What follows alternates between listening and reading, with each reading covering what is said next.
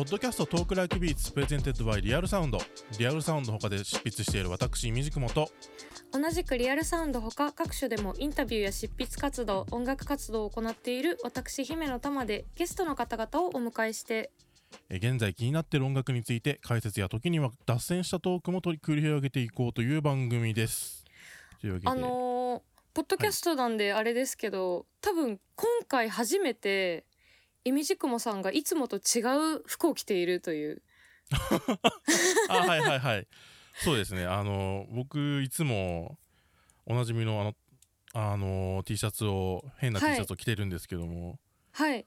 今回はあの今日届いたばかりのはい。別のメッセージ T シャツ、今回は自作じゃないんですけど。あ前回のは自作なんですね、そうなんですよ。今回は拡張性をぶっ潰すっていう あの、い。非常に可愛らしいフォントで書かれている拡張性をぶっ潰すがいいですね。ぶっ潰していきましょぶっ潰していきましょう、う はい。えそれでは そんな呼び込みで大物の方をお迎ええーしていきたいと思います。ではえー本日のゲストの方をお迎えしたいと思います、えー、富田ラボさんです。こんにちは。こんにちは。よろしくお願いします。ご無沙汰しております。いやどうもです。いねいやーえー 昨年あの末に現代ビジネスの方で対談をさせていただいてはい。以来ということで、そうですね。えっといみじくもさんのえっとリズムから考える J-POP 誌の出版記念で柴さんがインタビュアーで対談をされたという。そうですね。はい。うんうんうんうん。で柴さんあの僕の本が出たっていうタイミングで豆腐ビーツのトークイベントとかもやったりしてたんですけどなんかこう、うんうん。対談とかできたらいいよねっていうような話があったんですけど、うんうその中でそのこう富田さんにあのオファーが行って受けていただいて、でお話をする機会をいただいたと。すごく、はいはい。あのライター人生の中でもうんうん。結構なエポックなタイミングでしたね。はい、すごい。いやでもイミジクモさんはそのブログとかやってらっしゃいましたよね。はい。うん、ブログやってたりツイッターとかでいろいろ書いてることがいちいち僕ああなるほどなと思うことがあって で本出されるとかいろいろ情報を知ってはいたのね。そしたらななんとお話できるっていうお話をいただいたんで、うんうん。まあ喜びさんで言ったんですけど。でもえ2時間パンパンに喋ってましたよねなんかあの時。えー。そうでしたね。なんか、ね。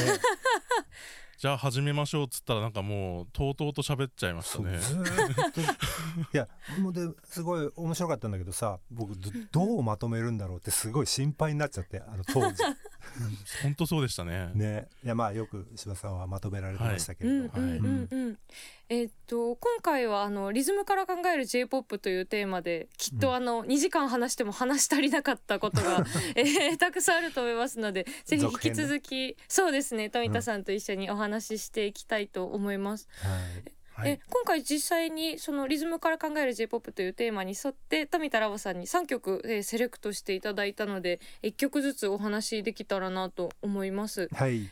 えー、1曲目に挙げていただいたのが、えっと、宇多田ヒカルさんの「誰にも言わない」という曲で。そうですね、はい、あのーそう前その僕イミジクマさんと対談するときにあの事前にそのちょっとあのお手紙を簡単なお手紙を送ったときにはい。ああの、はいはい。多分僕 J-POP を恐ろしく知らないけど弾くなぐらいのこと書いてあったと思うんですけど 覚えてるかな？そうでしたおおっしゃってましたね。ねそうそう、はい。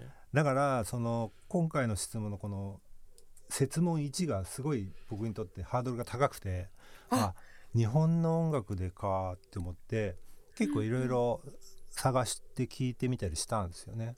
はい。であの宇多田さんについてはほらご著書でも触れられていたでしょ？はい。うん、で、うんうん。彼女割となんだろう。割とさほら最近のいいわゆるそのなんだろうブラック系とかそういったものもきっと聞いてるであろうようなアプローチを多くはい。してるから、うん。うんあじゃあなんか宇多田さんのこれあ今年発売かと思ってで聞いてみたら、なんか案の定なんかおうおうおうなるほど、うん。すごく分かりやすくうん。リズムうん。的な特徴があるなということで、うん。あのまずはこれを選びました。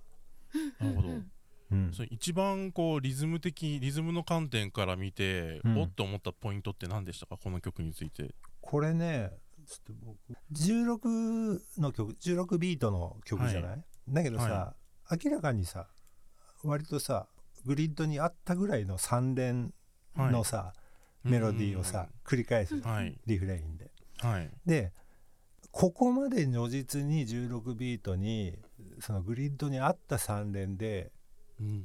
メインボーカルが歌われる割と印象的なリフレインをするっていうのがさ、あのしかもトラックもシンプルなんでね。だからそこがすごく目立って、であーたうん。彼女は多分その16ビートの上にその3連符っていうものを意識的にそういう風にやっているしでこれに関しては多分そのイミジコンさんと話した時にも出たような気するのね。あの3連とか跳ねてるものとスクエアなものの共存みたいな話をしたと思うんだけど、だまさにそそれをなんだろうなデフォルメした後でも言っていいぐらいにさ、なってるメロだなと思って、うん。あとその手法っていうのはさ古くからその歌物においてもあるはあるんだよね。なんか溜まって3連になっちゃったみたいな、うん。あの16部の普天のものがね、だけどやっぱそのラッパーの登場以降さうんそれが顕著になったと思うんだ。そのはい。割とその16ビートの曲でうんその3連のあの歌メロの音符っていうのがね。で洋楽とかでも結構頻繁に聞かれるものだとは思うんだけどうん割とここ数年はね。うん。だけどあの宇多田さんのはなんか本当にそれが顕著に載せられてしかもなんか割と若干アンビっぽいというかさそれがなんかその繰り返されることによってなんかうん。若干トランシーな味わいもみたいな感じで、えっうん。と、新鮮に感じましたね。確かにこうめちゃくちゃ堂々と歌って、うん。あの存在感のあるメロなのでちょっと一瞬あれ？これ？ん？3連？どうなの？みたいな感じの 印象すらあるぐらいで、そうだね。はい、あとまあこの1曲前の「タイムとかもそうですけど、まあ、はい。この曲についてもそうですけど、リズムのそのビート自体がそのさっきおっしゃったみたいに割とシンプルなうん16ビートで、初恋の時だと誓いみたいにすごいポリリズムで取れるような複雑なビートってわけではなくうん。打ち込みで端正に作られた16ビートの上でちょっとこう淡々と3連が続いていく、うん。それ確かに最近の宇多田ヒカルで結構よくあの聞かれるそのリズム感覚だなっていうふうに確か思いますね。そうだよね。うん。だから要だからそこに注目せざるを得ないトラックなんだよね。だからうん。16ビートの16ビートですっていうものをずっと提示してるトラックがあってうん。今イミジクモさん堂々とって言ったけど本当にタタタタタタタタっていうのがうん。ずっとだからその2つの要素にしかなんか注目できないような作りになってるじゃん。うんうんうん。でなんかそこはややっぱりそこに意識的だなそこにとそれをトピックに感じてるなっていうふうに思ったのと、うん。ご本人はきっとそこをトピックに感じてるなって思ったのとさ、うん。なんかさ後半になってさ英語の歌詞になるところがあって、そこは3連じゃなくなるんだよね。なんか8部と16部の組み合わせになって。そうですね。はいはいはい。そうそうそう。だからその前前半とか中盤までほとんどその占めてるその3連のものがそんだけあってでも後半にあえてなたたみたいなそういう 8, はい8部16部が出てくるというところからもそれも完全に意識的に作ってんなっていうのが分かってああすげえリズムから考えてるって思いました。確かにそう後半の展開もすごいですよね。一回こう、結構すごいあのレイヤーが印象的なそうここ声のレイヤーとかサックスの絡み方とかが印象的あな曲なんですけど、後半で一回こう声とシンセのそのアルペジオみたいなだけに一回なって多分そこの辺りから16部ぼメロ歌メロも16部の色合いが強まるんですけどうんうん。なんかそこの辺りでそのなんていうんですかねシンコペーションっていうかジャッキの置き方っていうかアウフタクトの置き方がうん独特で小説の頭とかが見失われる瞬間が結構ああって。あなるほどね。うんじゃあ3連と16部が重なってる状態から、うん。じゃあ素直に16部でグルーブするようになるかって言ったらそこでちょっと一回トリックがあってちょっとめまいを起こすようなそのうん。感じがあるっていうのが多分この辺りは共同プロデュースに入ってるおぶくろ成明さんのその采配とかもすごくあると思うんですけど、ああかもしれないですね、はい。そのあたりうんもすごく印象的ですね、リズム的に言って。そうですね、うんうんうんだからあんまりだからその最近の宇多田さんっぽいっていう言い方をしちゃうんだけどあんまり類例がないじゃない気がするんですよね。うん。えそれは？日本のってことですか、あそうそう日本のってこと。うんだから j p o p とかで考えると、うん。あのいや同じような視点を持った人はいるとは思うんだけどはい。まあメジャーアーティストでさ、うん。割とその、まあこれもなんかあれでしょ？CM のタイアップ曲だと思うんそうですね。はい、うん、でそういったものでああいうことをやるのが面白いなって。ってああでも天然水だから合ってるっちゃ合ってんな。あの感じ。うんうんあのき清らかなというか。あそうだな。あ仕事もちゃんとしてんな。うん。すごいな、うん、でいてああそういったトピックがあって面白かったですね。うんうんうん。うん。すごい対談も拝見しましたけどこう生で聞くと生で聞くリズムから考える j p o p だって。い う本当にリズムから考えている。なるほど。イミジクモさんは宇多田さんの作品とかは割と僕ここれ今回にあたってさいろいろ探してこれにたどり着いたんだけど、他の作品とかも結構聞いてらっしゃいます？そうですね。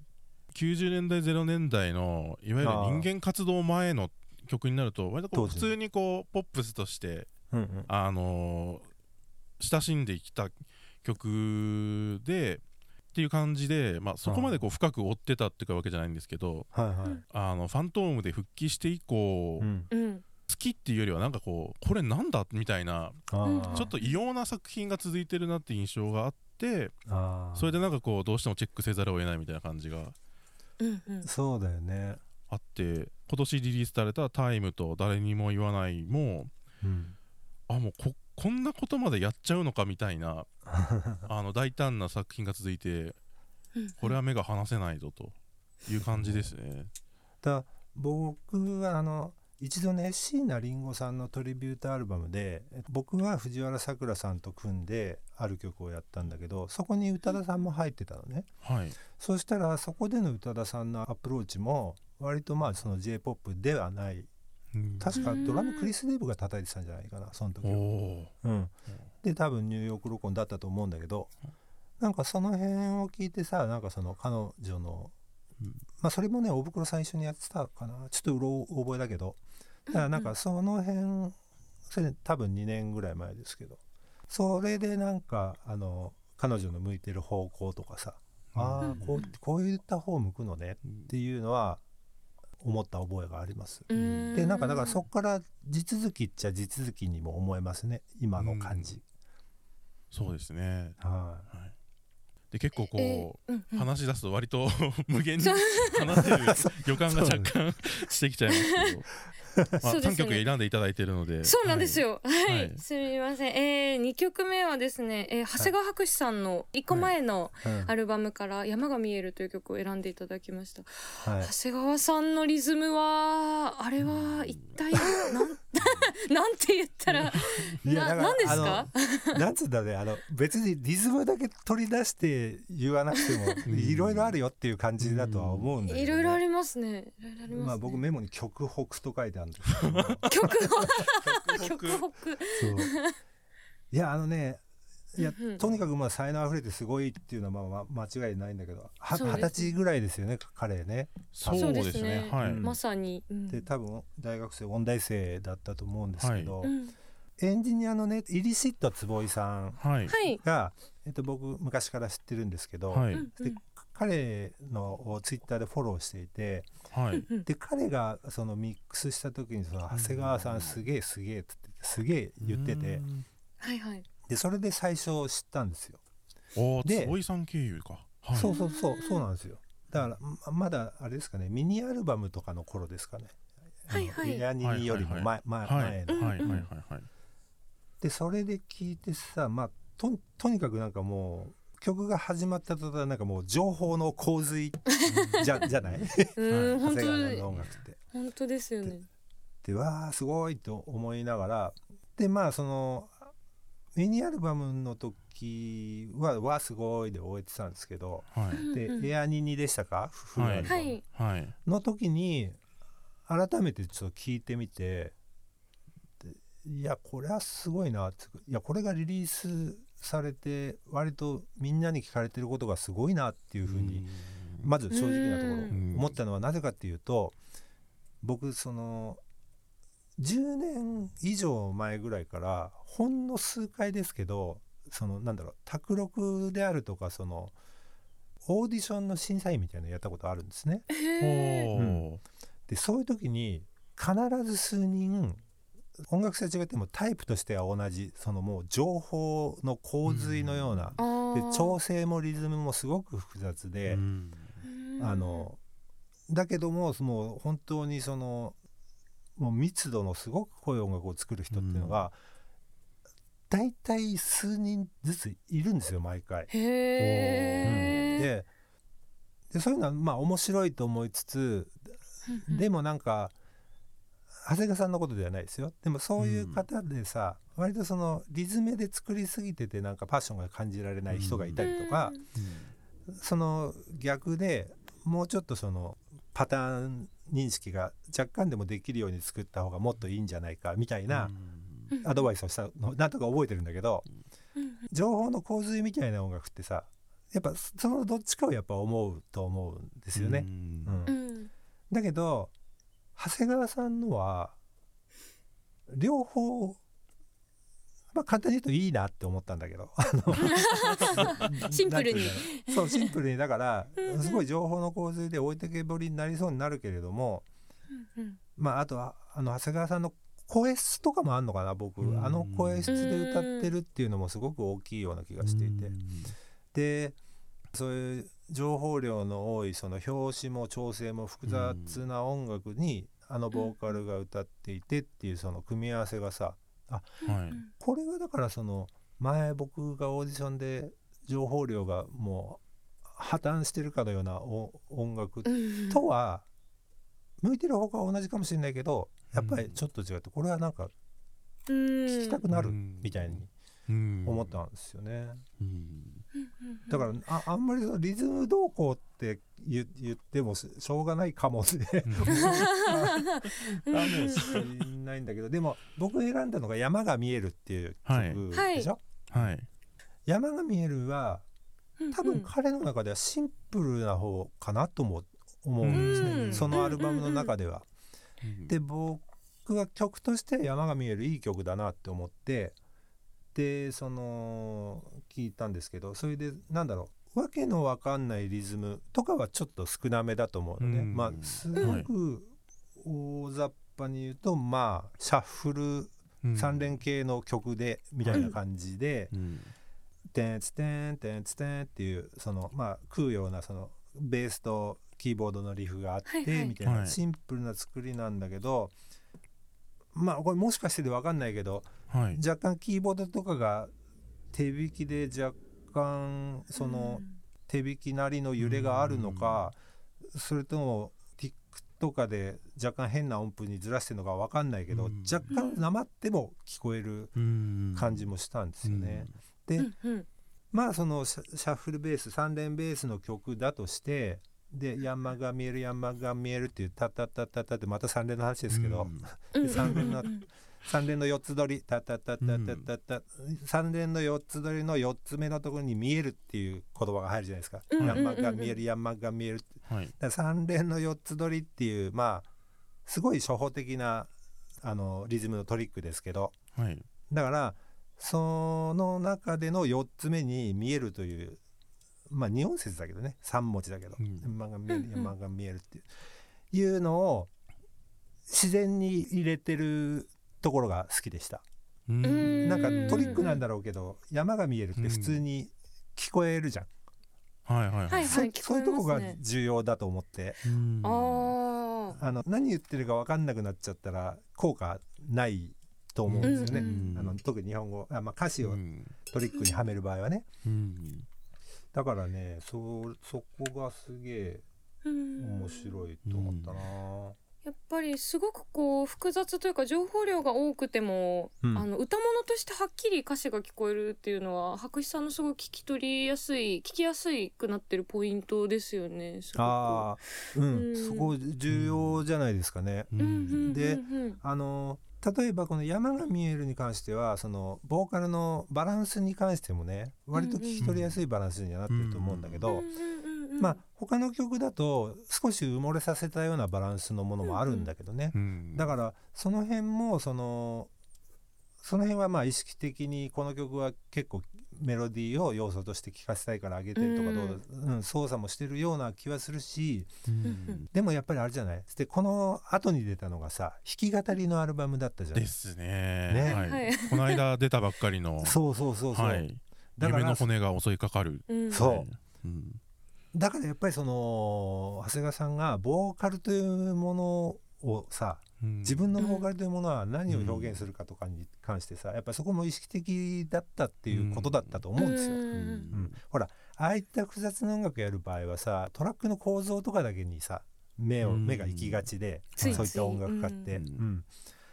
だけど驚きのその弾き語りっていうのをやったことでうん。僕ねあの聞かれてもいないのにだからエアニニを聞いた時に多分これから何枚も作っていくうちにさどんどんやっぱり整理もされていくだろうし、って言った時に歌が浮き出るような作りにどんどんなっていくだろうって勝手に予想をしていたの。へえうん。だけどあれだよ。すごい構成されたうん。構築度の高いトラックで歌が中心に鎮座するっっていうのをうん想像してたら、あの全然トラックなくなっちゃって弾き語りになったの。うん。あっという間に。うん、そう。だからまあお面白いね。あとあれだよね、うんうん。昔のロックアーティストとかで言うと簡単に言うと一番最初に聞いた時ザッパっぽいって思いました。ああ結構言われますね。フランク・ザッパのうんうん。だよあの曲にっていう。うん。うん思うよね。うん。ジャズイディオムもすごく使ってるんだけど、うんうん。例えばコード進行でもジャズイディオムで済まないんだよね。なんか途中にうん。クラシックっぽいとか原音っぽい和音とかぴょこっと挟まったりとかして、うん。うん。うんでそれってやっぱりそのほらジャズフィールドでいくとそれはやらないことだったりするんだけど、でそこにその原音っぽいのがビビヨーンって入ったりとかまああと別にジャズフィールドがベースになってないものもあるけどさ、その辺のバランスがなんかザッパすごい平べったく言うとね、うん。ザッパっぽい、うんうんうんうん。ザッパってそういう手法をよくやってるから、うんうんっうんていうのはなんか思いました。まあみみうん。みんな割とそうやって言ってますか、言ってるんですかね？結構言ってる人はあの特にそのエアニーニの時よりもその最初に出したミニアルバムの草木報道の時は、うん。特に結構その雑把との比較をしてる人は見ましたね。ああなるほどね、うん。多分あれだと思うね。ジジャズイディオムに征服されてない音楽性を説明するのに、雑把っていうのがやっぱ、ううんん思いついたのかもしれないね。でその弾き語りっていうとでもまあエアニニにもその最後の曲の「ニュートラルが」あのピアノをシンプルに伴奏にした曲で、言ってみればもうエアニの段階で多分表現として弾き語りを注目してる部分ってあったのかなと思いますね。うんそうだね。あとアルバムのえ初回限定っていうかその特典の CDR とかでもこれまでも弾き語り結構してたりとかして自分のレパートそリーの。うなんだ。はい。じゃあ、ん。ボーカリスト自分っていうものを結構あれなのかな？追求するっていうかなんだろうな。結構歌うっていうことは嫌いではないんだね。ただ多分エアニニのあたりでその自分のボーカルの発声の仕方とかその声の扱い方がガラッと変わったみたいなことは話していて、あそうなの？なんでそのまあもともと歌うことにそんなにこう抵抗があるみたいなことはそこまで多少あったかもしれないですけどうんなくともやっぱ弾き語りで1枚出すってなるだけのそのモチベーションの変化としてやっぱりその声の扱い方をある種こう自分なりに獲得したっていうのがあったのかなと思いますね。ああなるほどね。だからその前のアルバムで多分この「山が見える」の後にその弾き語りの曲がエ,、はい。エアニーではあったと思うんだけど、だからその流れとかが僕割とその好きなところでさうん。まあ分かりやすい部分ではあると思うんだけどうんでもアルバムでその弾き語りの曲を1曲やるというのとさ、うん1枚弾き語りでやるっていうのはなんかうん。大きく違うからね、うん。うん。ですよね。本当そうですよね。全然違ううんことで、うん。だからその辺どういうその意識でやったのかとか僕うん。インタビューとかあのちょっと見つけられてなくて読めてないんだけど、で次は何やるのかとかすごいなんかうん。期待期待しちゃうよね、うんこれだけ振れ幅の大きいことやってくれるそうですようねん。もう長谷川博士くんだけで全5回ぐらいいけそうな。ところですが。いや本当そうです みんな大好き。うん。みんな大好き長谷川博士ですが、えっとはい最後の3曲目に、えっとはい。富田さんご自身が、えー最近ちょっと制作された「マップフォーラブを上げていただいたので、はい。ぜひあの制作の経緯とかも含めてお話をお伺いしたいんですがあ。この曲はえ JWAVE のうん番組用に制作された音源になる。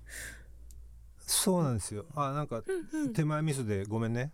3曲。いいうん、これ JWAVE で東京マップスというイベントを毎年やってるんですよ。ゴールデンウィークに。うんで、うんうん。その六本木ヒルズでその、まあ、無料のイベントなんだけどアーティストがたくさん出て2日間ライブをお届けするっていうね。はい。で今年僕がコーディネーターだったんです。はい。そう。だからそれで富田ラボのライブもやるしいろんなアーティストを呼んで2日間ライブをやる予定だったのが、まあこのコロナ禍で中止になってしまったと。ね、うん。残念、ん。そう残念だったんですよね。だからそれもまあ皆さん分かるだろうけどほら2月ぐらいはさまあゴはい。ールデンウィークぐらいにはどうかなとかいろいろやっぱりいやそうですよねね。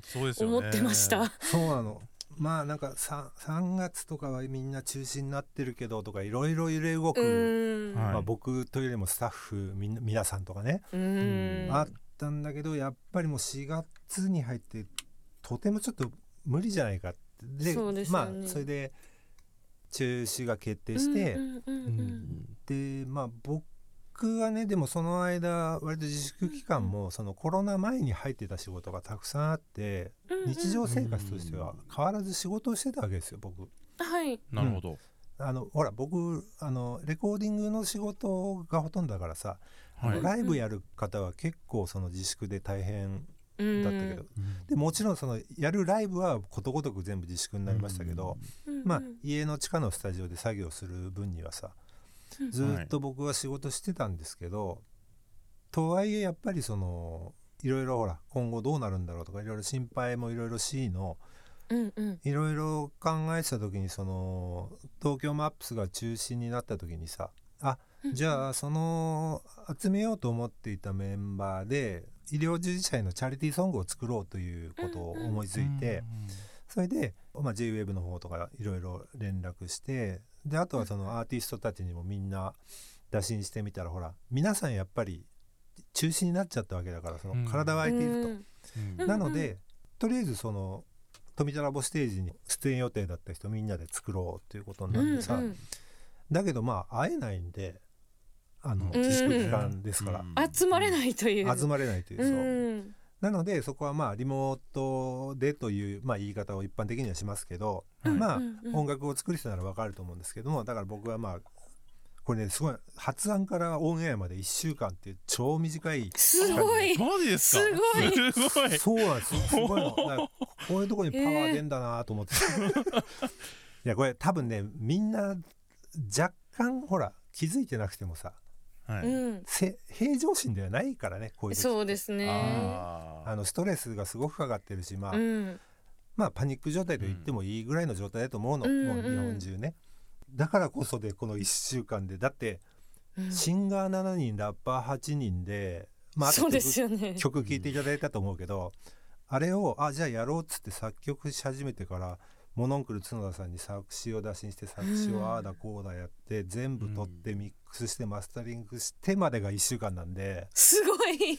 そうあマスタリングも込みで。ね。そうマスタリングはあのー。ビクターにお願いしたんだけど。はい。そうそうそれだったんでね。だから歌を取るのは通常ならうち来てもらうのができないからうんうんうん。それぞれ皆さんやっぱり最近はみんな自分家で録音できる環境があるのでさ、うん。で僕がトラックを送ってリリックが決まったらそれも送ってあとはそうんうん。の初中、初注意などを あのソロパートここは誰とかの他に えーとコーラスパートは1人2本以上とかあとはうん思いついたフェイクうわー。はどんどん入れてくれとかなんかうわ指令書みたいなやつをうん送って。大変だ。すごい。そうそう。すごい。それでもねそれだからできたっていうのもあってそれを全部8人分全部僕が取ってたらさその間うん僕作業できないからうんうんうんそれだと間に合っちゃ間に合わなくなっちゃうところをそれで手分けしてできたっていうのも大きかったかな、うんあそうなんですよあねでそんなこんなでまあ経緯としてはそんなこんなはい。でやりましたね、うんうんうん私がぼーっとしてる一週間で 名曲が。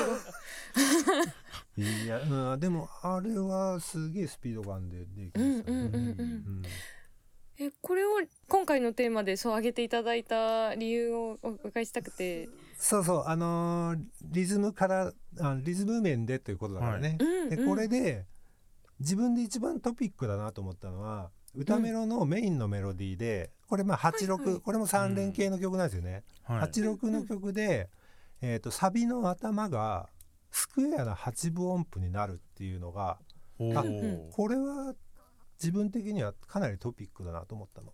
タタタタタタタタタタタタタタタタってそこだけはうんうん8分音符になるのね。っていうものが普通の歌物でメインのメロディーのうん。しかもサビの頭でそういっうん。たそのサブディビジョンをうん。チェンジするっていう曲があんまりないなと思って。うん。これがしかも自分で思ったのはそこでなんかリズムトリック入れようとか全然思思ってやったわけじゃないのね。じゃなくてなんか作曲をしてる時に「タあタラランラララン」とか歌っててでさあのサビのところに来た時に「タタタタタタタツツタツツ」ってそこだけ普通の8分音符とかが普通に浮かんだんですよ。だからその辺が自分で興味深いなと思ったのがほらさっきもさその16部に3連とかなんだかんだとかうん。いろいろ話をしてたでしょ、でまあそれうん。前イミジクモさんと対談した時にもそのスクエアの中に3連符とか跳ねてるとか、そういう話はよく出てくるんだけど、はいだからそれがそのなんだろう一個の流れの中でサブディビジョンうん。サブディビジョンっていうのはその最小単位ねあのリズムの。それが変化するとかいうことが別になんだろう普通になんかここは音符を長く伸ばそうとか細かくしようとかと同じように感覚としてそのサブディビジョンが一曲の中で違うものが入ってくるっていうのがうんもう普通に浮かぶんだなっていうことをなんか思いましたね。うん。なるほど。なんかそこがまあ一番自分では、うん。あのトピックでした。うんうんでまああとはあそうそうだからそれがうん。さっきはさあの宇多田さんの時の3連のことではまあそのラップ由来のその3連符の使い方みたいな話をしたと思うんだけど、うんうんでこの3連の曲にスクエアな8分音符を乗せるっていうのは、うん。まあ、ラップとかのことも考えなきゃいけないのともう一つはいわゆるジャズのフレーズのうん。乗せ方でもあるんでね、だから、うん。ジャズはタンスタッタタンスタッタってまあ厳密に言うとスクエアの 3, 3連ではないんだけども、うん跳ねたリズムの上で、メロディーを取るときにタタタタタタタとは取らないでタタタタタタタタってかなりスクエアめにメロディーは取るという手法を多く取られるのね。でその8分のやつもその8分の2個目をその3連の3個目に合わせるっていう風にやると、まあ頭が遅れるっていう風になるんですけど、あのはいタッタッタッタの2個目の8分を3連の3個目に合わせて弾くっていう弾き方があるのね。んそうするとほうほうほうほう。拍頭が遅れるんですよ。でそれがだからジャズのレイドバックしたあの奏法にも。っていう。うん。でそこまで厳密に学ぶ時はそんな感じっていうふうには言うけど、別にそこまでは計算してないです。普通にレイドバックした感じでやろうと言って「タッタッタッタッタッタッタッ」ってやる人が多いんだけど。だからまあその感覚も出ちゃったのかなっていうふうには思いました、僕今回の曲で。その8部を3連の中で使うっていう中にはね、うんで僕ジャズ好きなんでうん。昔から、でそれが出た気がすると。あとまあ A メロとかはまあそのピアノリフだけ取り出すと「あん。タンタンタンツンタッタ」っていうまあ普通の3拍子だったりとか。はい。うんででその3拍子のして「タタタタタタ」ってクワイア的なところもその3拍子の方にあったリズムになっていて、うんまあこれはまあ伝統的な、まあ、ポリなうんポリリズミックな構造ということ、うんなのとあとはもともとほら富田ラボステージに出る予定だったアーティストを集めたので、ラッパーが一人いたんですよね呂布さんが。うんはいうんで86の曲でこのまんまラップやってもらうのも別にできるけど、うん。なんか変化欲しいなと思って、うん。ラップラッパーのパートだけ16ビートスクエアにして、うん。で8分のアクセントをつけたものにうん。したりしたんで割となんか自分の中で結構あ割とリズム面白いなと思った曲なんで、うん。手前にそうさせてもらいました。うん。なんかすごくこう曲だけこう聞くとうん。あ,、まあ、ある種こうスムースに聴けるそですね。そうのポップスっていう手触りなんですけど、うんまあ、そのおっしゃった3連の上に8部乗ってるみたいな、うん。その感じ、うん。まあさっきもうジャズのフレージングからの影響っていうのとあと割とこうジャズのあのイディオムとかを前提としたその何ですかねオーケストラルなポップスとかでも割とその3拍子系とか3連系なのに4拍子とか8ビートっぽくフレーズが乗るみたいなのってうん。あるなと思って、ああるはあるね、はい。うん。なんかある種そう今っぽく面白いと同時にちょっとこうある種のオーセンティックなその味わいみたいなのも同時にあるような感じがして、そうだね。なんか今言われ、ミュージカルとかにあるようなそうですそうですそうそうそうそうですそうです、ねうん。うん。あるねだからね。いわゆるスタンダードナンバーって言われるみたいなその、ジャズの影響を受けつつクラシカルの5本もありつつポップス映画とかで使われるポップスになったみたいなああそうだね。曲っぽいなとも思って。あと呂布さんが出てくるその16ビートになるパート、やっぱあそこはこう分かりやすくこう変わるので、うん。めちゃくちゃその耳が惹かれますよね。うんそうそうだね。はい、あそこはだからもう呂布さんにガーッと活躍してもらう場にしようと思って作ったからね、うん。あじゃああらかじめもうあそこで、まあ、呂布さんのためにあそこだけ用意したそう。アレンジしたって感じですか？そうそうで正しくは呂布さんのこと考えずに曲をずっと作ってて、うん。あいけねえ呂布さんいる どうしよ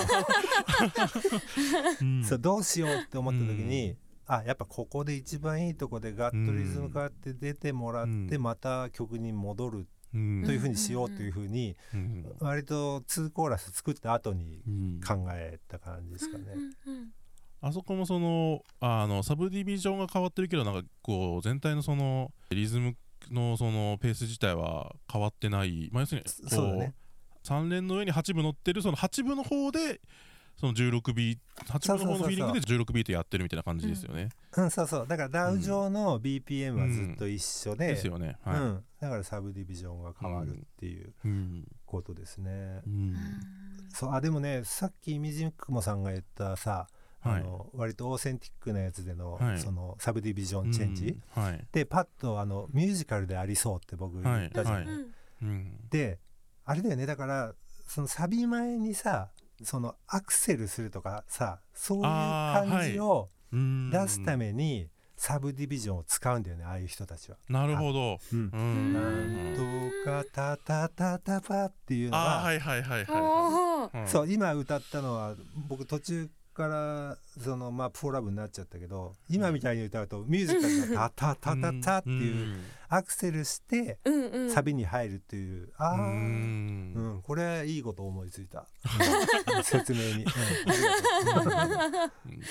るほどね。うん、なまあなんかそんな感じでねこの曲はだから選びました。うんリズムのことで。